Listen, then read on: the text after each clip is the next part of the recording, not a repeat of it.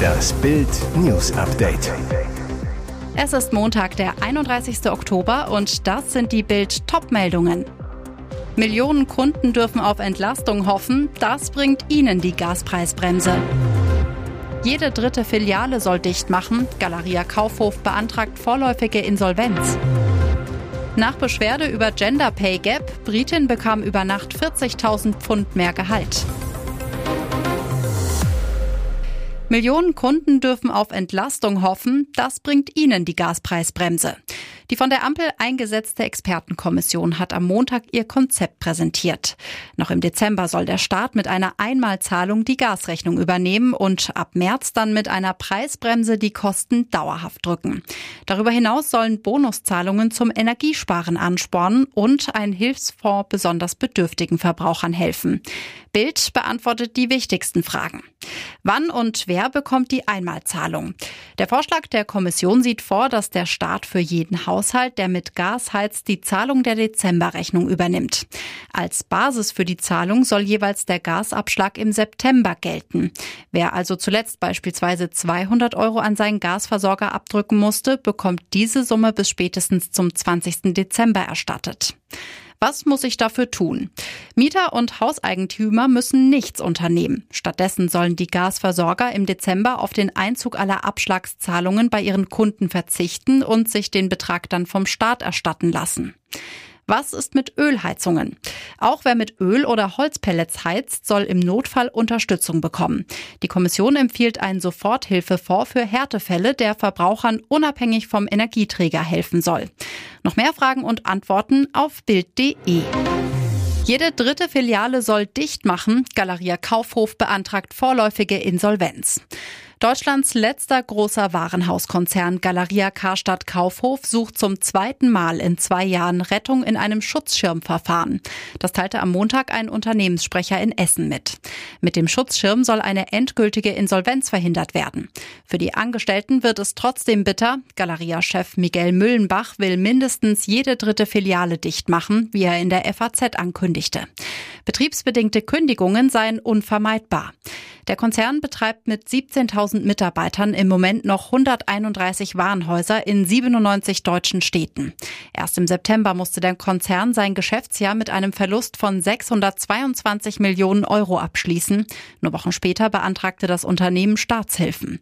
Russlands Krieg in der Ukraine und die hohe Inflation hätten Galeria schwer getroffen. Allein für Energie müsse das Unternehmen in den kommenden zwei Jahren über 150 Millionen Euro mehr aufwenden als bislang geplant geplant. Außerdem schränken sich die Menschen in ihrem Konsum auf das Nötigste ein. Das gefährdet die Zukunft des Unternehmens. Hier toben Kämpfe wie im Ersten Weltkrieg, Russen und Ukrainer in der Grabenschlacht. Das Schlachtfeld östlich der ukrainischen Stadt Bachmut sieht aus, als würde man 86 Jahre in der Zeit zurückgeworfen. In modrigen Gräben stehen und sitzen sich dort ukrainische Verteidiger und russische Invasoren nur wenige Meter gegenüber. Seit Anfang Juli versuchen dort Putins Horden, einen Mix aus Wagner-Söldnern, zwangsverpflichteten ukrainischen Volksrepublikanern und regulären russischen Soldaten vorzurücken. Vergebens. Bachmut ist zum Symbol der russischen Niederlage im Donbass geworden.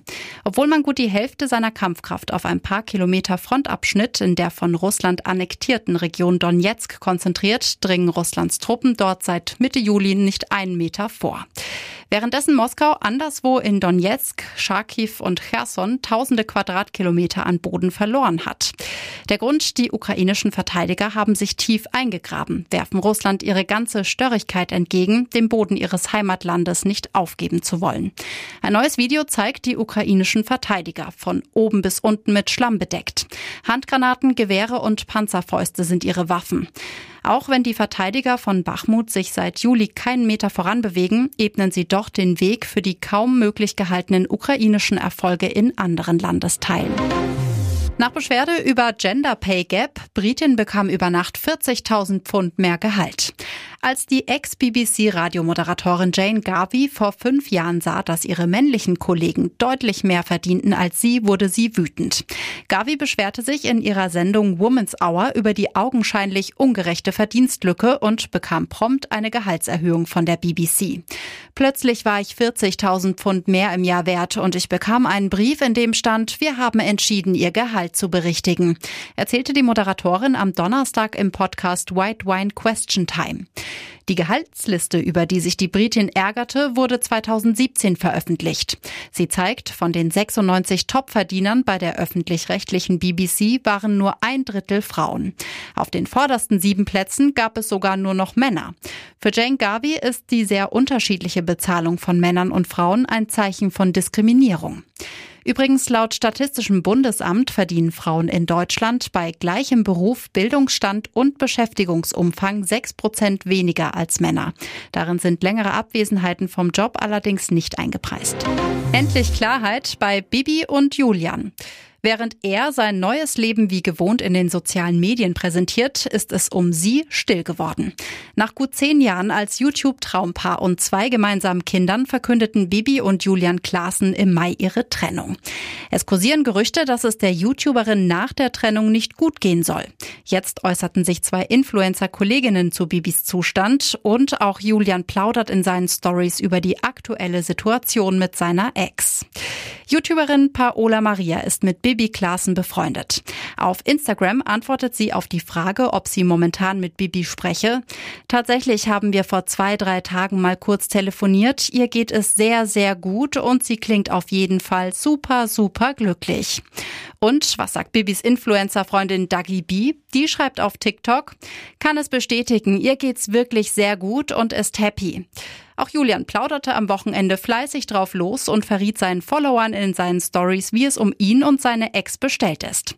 Auf die Frage, ob er noch Kontakt zu Bibi habe, schreibt der 29-Jährige, natürlich haben wir Kontakt, wir wechseln uns ja auch jede Woche mit den Kindern ab und halten uns fast täglich auf dem Laufenden.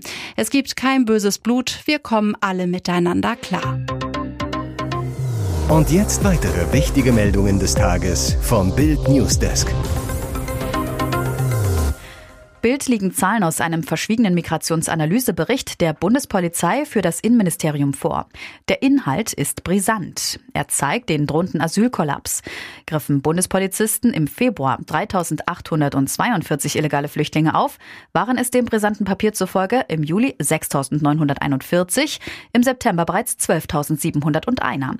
Im zu Ende gehenden Oktober könnten es demnach sogar 15.000 sein, insbesondere Syrer, Afghanen und Nordafrikaner. Die illegalen Einreisen nach Deutschland steigen explosionsartig und das liegt offenbar auch an der Schweiz. Denn nach Erkenntnissen der Bundespolizei setzt unser Nachbarland gezielt illegal Eingereiste zur Weiterfahrt in Züge Richtung Bundesrepublik. Manuel Ostermann von der deutschen Polizeigewerkschaft DPOLG spricht gegenüber Bild von täglich 1500 illegalen Migranten, von denen die Bundespolizei gerade um die 500 aufgreift. Deutschland sei ihr Zielland Nummer eins. Sie zaubern, treffen und begeistern seit Wochen. Aber dürfen Frankfurts Mario Götze und Bremen-Torjäger Niklas Füllkrug auch mit zur WM nach Katar fahren? In zehn Tagen gibt Hansi Flick seinen Kader bekannt. Und so wie Götze und Füllkrug aktuell glänzen, kommt der Bundestrainer nicht an ihnen vorbei. Am Freitag köpfte Füllkrug Werder mit seinem neunten Saisontor zum 1 0 Sieg gegen Hertha. Damit ist er nicht nur bester deutscher Torjäger, sondern auch Ligaspitze. Füllkrug bei The Zone. Natürlich weiß ich, auf welchen Listen ich stehe und wir schauen mal, wo das am Ende hinführt. Götze lenkt seit seiner Rückkehr im Sommer das Spiel der Frankfurter. Zwei Tore, drei Vorlagen in 19 Spielen. Er ist enorm laufstark, Spielgestalter im Mittelfeld, unglaublich effektiv und clever, dazu topfit. Bereits bei den letzten Länderspielen im September dachte Flick darüber nach, Götze nach den krankheitsbedingten Absagen von Goretzka und Brandt nachzunominieren, entschied sich nach Rücksprache mit dem Weltmeister aber dagegen. Götze bei Sky, ich brauche dazu nichts zu sagen. Es liegt ja nicht in meiner Hand. Auf der 55er Liste stehen beide aber schon mal. Ihr hört das Bild News Update mit weiteren Meldungen des Tages. Ehestreit, Alkohol, rätselhafter Sturz. Toter Starkoch, jetzt ermittelt die Kripo. Dieser plötzliche Tod hinterlässt ein großes Fragezeichen. Starkoch Heinz Winkler war am Donnerstagabend von seinem Sterne-Restaurant Residenz in Aschau gestürzt, verstarb in der Nacht auf Samstag an multiplem Organversagen im Krankenhaus. Ein Unglück, wie es passieren kann. Nun kommen aber immer mehr merkwürdige Details ans Licht. Nach Bildinformationen tauchte am Donnerstagabend unerwartet der Koch Sandro B., Name geändert, der nicht zum Dienst eingeteilt war, bei Winkler im Restaurant auf. Gegen 18.30 Uhr öffneten Winkler und B. die erste Flasche Wein. Danach wurde noch mehr getrunken. Eine Angestellte, die dabei war, zu Bild. Sandro hatte Heinz zum Saufen animiert. Gegen 21 Uhr war Winkler stark angetrunken. Sandro B. bot ihm an, dass er ihn mit Winklers Auto nach Hause fährt. Was dann geschah, weiß nur Sandro B. Kurz nachdem Winkler und er das Restaurant verlassen hatten, kam Sandro B. zurück, schrie, der Heinz ist gestürzt. Der Notarzt wurde alarmiert. Sandro B. hatte Blut an seiner Kleidung. Jetzt ermittelt die Polizei. Eine Sprecherin des Polizeipräsidiums Oberbayern Süd sagt zu Bild, wir führen ein Todesermittlungsverfahren durch. Hier ist das Bild News Update. Und das ist heute auch noch hörenswert. Pietro Lombardi und Laura Maria Ripa, ich hab Ja gesagt. Sie lieben sich, sie lieben sich nicht. Sie heiraten. Das On-Off-Paar Pietro Lombardi und Laura Maria Ripa haben sich verlobt. Auf Instagram zeigt die Influencerin stolz ihren traumhaften Verlobungsring und schreibt, ich habe Ja gesagt. 30.10.2022. Im Frühjahr machten die beiden ihre Liebe wieder offiziell. Im August gaben sie bekannt, dass sie Eltern werden und das Liebesnest der werdenden Familie ist auch schon fast fertig. Da kommt der Antrag wie gerufen. Die überdimensionierten 460 Quadratmeter Wohnfläche der Casa Lombardi wird derzeit von den beiden familienfreundlich aufgeteilt und gemütlich eingerichtet. Denn wenn der erste Sohn der beiden im Frühjahr 2023 kommt, muss alles fertig sein. Das wichtigste Zimmer, das Kinderzimmer. Dort gibt es noch keine Möbel, keine Wandfarbe, lediglich zwei kleine Teppiche hat Laura bisher gekauft. Aber ein bisschen Zeit haben Laura und Pietro ja noch. Zur Verlobung hagelte es auf Instagram Glückwünsche. Weitere spannende Nachrichten, Interviews, Live-Schalten und Hintergründe hört ihr mit Bild TV Audio. Unser Fernsehsignal gibt es als Stream zum Hören über TuneIn und die TuneIn-App auf mehr als 200 Plattformen, Smart Speakern und vernetzten Geräten.